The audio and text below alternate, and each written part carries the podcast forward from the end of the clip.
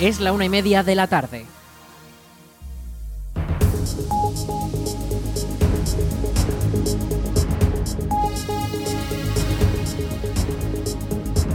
Buenas tardes, martes 27 de febrero. Comenzamos el espacio para la información local en el 107.4 de la FM en la Almunia Radio. Les habla Aritz Gómez y aquí arranca una nueva edición de la Almunia Noticias.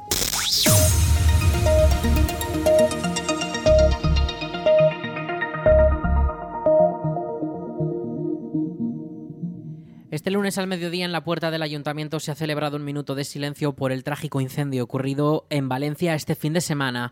Varias decenas de vecinos y trabajadores públicos han asistido puntuales a la Plaza de España. También ha estado presente el equipo de gobierno local del Partido Popular con el alcalde Noel Torre a la cabeza y representantes de los grupos municipales del Partido Socialista y Chunta Aragonesista.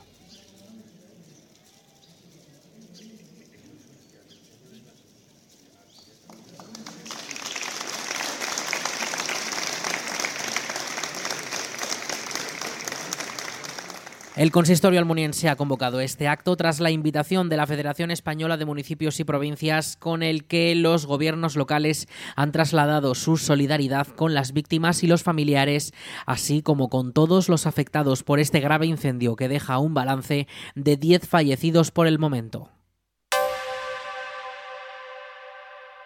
El Ayuntamiento de la Almunia ha publicado las bases para la creación de la bolsa de empleo para un puesto de peón en el Ayuntamiento de la Almunia de Doña Godina. Este anuncio ha sido publicado en la web del Ayuntamiento, laalmunia.es, y el plazo para la presentación de las solicitudes finaliza el 22 de marzo de 2024, en unas semanas. Esta bolsa de empleo permitirá contar con la categoría profesional de peón. La instancia y toda la información, además de las bases legales, pueden consultarse en la web del ayuntamiento para todos los interesados, laalmunia.es.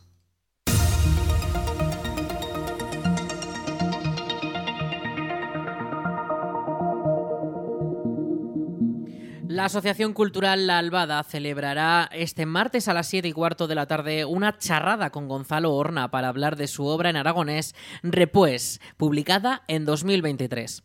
La obra consiste en una recopilación de vocabulario con más de 2.500 verbos, locuciones, expresiones o topónimos que han sido usados históricamente en nuestra localidad y que tienen origen aragonés. Así lo explicó en esta misma emisora el propio Gonzalo. Y la realidad es que mi abuelo, y seguramente su abuelo de su abuelo, su abuelo utilizaron más palabras del aragonés, porque cada generación que ha ido avanzando se ha ido perdiendo más. El aragonés como el castellano son lenguas hermanas. Es un proceso de asimilación, que en este caso todavía está avanzando y quedan los últimos restos, creo yo, y poco a poco pues hablaremos todos muy bien castellano, que es lo que hay que hacer. Además, es que estoy a favor de que se hable bien castellano como bien inglés y bien ruso, pero porque no el aragonés, no digo que el aragonés no existe en la Almunia, pero sí existe en Aragón. Entonces, recuperar el aragonés de una lengua que sea culta y aprovechar los, el campo de, los repuestos del aragonés de la Almunia, creo que es para, bueno, es lo que yo he hecho durante toda mi vida. Y no como un reto o una apuesta filosófica de la vida, es que es mi vida. Es que son las palabras que yo he empleado y he utilizado en la Almunia, no tengo que esconderme, al contrario, estoy muy orgulloso. El evento se enmarca en la programación del Día Internacional de la Lengua Materna, que se celebró el pasado 21 de febrero. La entrada está abierta a todos los interesados y será libre hasta completar el aforo de la biblioteca. Recuerden, este martes a las 7 y cuarto de la tarde, charrada con Gonzalo Horna para hablar de su obra titulada Repues, con motivo del Día Internacional Nacional de la Lengua Materna. No se lo pierdan. Patricia Almarcegui protagonizará un nuevo encuentro literario donde los lectores podrán conversar y debatir con la escritora. Será el viernes 1 de marzo a las 8 de la tarde en la Biblioteca Municipal de la Almunia, cuando Almarcegui charlará sobre su obra Las vidas que no viví, publicada en 2023 y que narra una historia de jardines, migraciones, éxodos y mujeres que buscan un lugar propio en Menorca e Irán. Es su tercera novela tras las publicadas La memoria del cuerpo de 2017 y El pintor y la viajera en 2011. Además, Patricia ha realizado estancias de investigación en el Instituto de Literatura Comparada y Sociología de la Universidad de Columbia en Estados Unidos. También es colaboradora habitual del diario.es y de los suplementos culturales de los periódicos ABC, La Vanguardia y El País. El encuentro es de entrada libre hasta completar el aforo. Recuerden, este viernes a las 8 de la tarde, Patricia Almarcegui protagonizará un nuevo encuentro literario en la Biblioteca de la Almunia.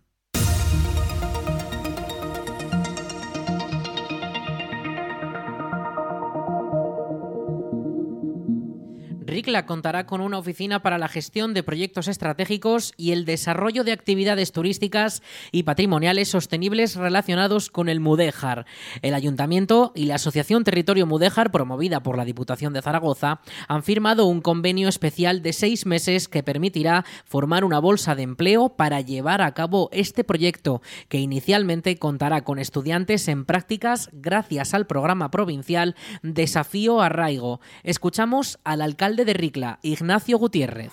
Ricla tiene un gran potencial patrimonial que todavía podemos potenciar más.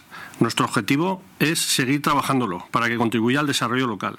Y este acuerdo que hoy firmamos nos permitirá avanzar precisamente en una estrategia turística y patrimonial para la localidad. Nos va a permitir visibilizar nuestros recursos naturales y convertirlos en un potente motor de desarrollo. Quiero recordar que una oferta de servicios turísticos y culturales que protejan el patrimonio histórico y natural puede contribuir a dinamizar las economías locales. La diputada delegada de Cultura de la DPZ, Charo Lázaro, ha explicado que este proyecto se enmarca en la línea que debe seguir la Diputación. Actos como el de hoy son un motivo de satisfacción para la Diputación de Zaragoza porque están alineados con la misión de nuestra institución, que es ofrecer servicios a los ciudadanos y fomentar la colaboración entre los municipios. En este caso entre una entidad promovida por nuestra Diputación, como es Territorio Mudéjar, y la localidad de Ricla. Desde el área de cultura, a la que represento, quiero poner en valor estas acciones de Territorio Mudéjar. El de Ricla es el tercer convenio que firma Territorio Mudéjar con un ayuntamiento que también es socio. Victoria Trasovares es la directora del proyecto. Al final la palabra Mudéjar se convierte más en una marca y en una excusa que, que en algo específico. ¿no? Nos permite encontrar los orígenes de la localidad, el asentamiento de las primeras poblaciones, de cómo los habitantes se han ido adaptando a las diferentes circunstancias circunstancias históricas y orográficas y climáticas del territorio y ha llegado hasta nuestros días como un lugar fuerte, ¿no? Al final, porque que siga permaneciendo en el territorio, pues bueno, pues eh, 3.000 años después, pues hay que tenerlo en cuenta, ¿no? Quiere decir que ha habido una resiliencia con el, con el entorno. El convenio permitirá que nuevos profesionales trabajen en RICLA para poner en marcha acciones piloto de conservación preventiva patrimonial, accesibilidad y visitas patrimoniales. El proyecto ha comenzado este febrero con las primeras reuniones sectoriales y pondrá en marcha diferentes actividades como visitas guiadas, rutas paleontológicas o también sobre urbanismo y arquitectura. El Club Deportivo La Almunia perdió el partido de este domingo contra el Club de Fútbol Chiprana. El marcador dejó tan solo un gol para los almunienses frente a los cuatro que marcó el equipo contrario. El tiempo de juego comenzaba de mala manera con el primero de los goles a los cuatro minutos del inicio tras una acción de Piazuelo. El Chiprana logró encajar otros dos en el primer tiempo de juego a tan solo cinco minutos de diferencia, uno de Repollés y otro de Nicolás. El cambio de tiempo no fue mejor y a los 15 minutos los almonienses sufrieron el cuarto gol en contra. Y a 10 minutos de finalizar, Abu Bakari logró sumar el único tanto de la Almunia, que servirá por lo menos para incrementar la cifra de goles a favor de la que se beneficiará en caso de empate, ya que actualmente es el equipo más goleador de su grupo. El encuentro de la jornada 22 baja al Club Deportivo La Almunia del podium hasta la cuarta posición con 41 puntos, a tan solo uno del Alcañiz que se une al Calatayud y a la Andorra en las posiciones más altas del grupo 2. Por debajo, la Unión Deportiva San José y el Casetas siguen muy de cerca al equipo almuniense. El próximo encuentro tendrá lugar en el Tenerías este próximo domingo 3 de marzo a partir de las 4 y media de la tarde. El rival será el Club Deportivo Morés, que también pelea por escalar posiciones y permanecer en la competición.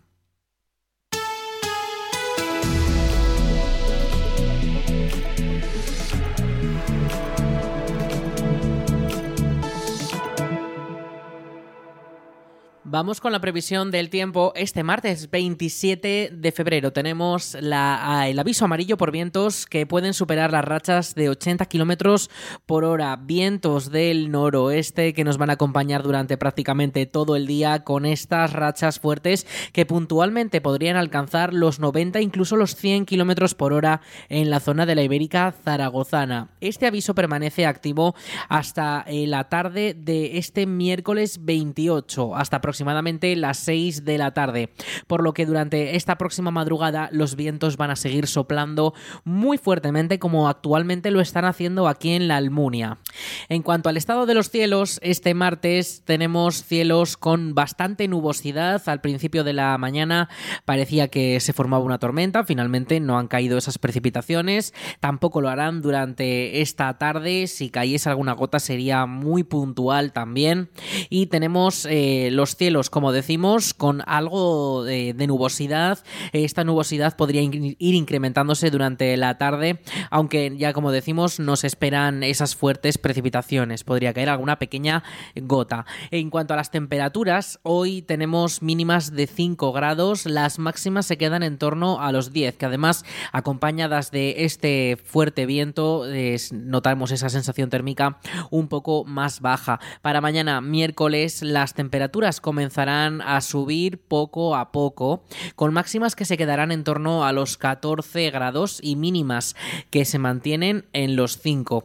Las, en cuanto al estado de los cielos, tendremos los cielos con menos nubosidad que hoy, por lo menos durante la mañana. Las primeras horas de la jornada estarán marcadas por esos intervalos nubosos sin riesgo de precipitaciones durante todo el día. Como recordamos también tendremos activado ese aviso amarillo por las fuertes rachas de viento que mañana podrían alcanzar también los 80 kilómetros por hora en la zona de, la Ibérica Zaragozana. Un aviso que va a permanecer activo hasta las 6 de la tarde de este miércoles 28. El jueves, viento más en calma, con temperaturas al alza, por lo menos las máximas con 17 grados, las mínimas se mantienen en torno a los 5. Sí que podríamos tener algo de precipitaciones durante la tarde del jueves. La mañana también bastante tranquila, con nubes y claros. Y de cara al viernes, jornada también tranquila, con eh, posibilidad de precipitaciones muy escasa, con cielos también bastante despejados ya de cara a la tarde. Sí que podríamos tener eh, un día mucho más calmado, aunque de cara al fin de semana las previsiones que actualmente ofrece la Agencia Estatal de Meteorología avanzan que podrían caer precipitaciones durante todo el fin de semana.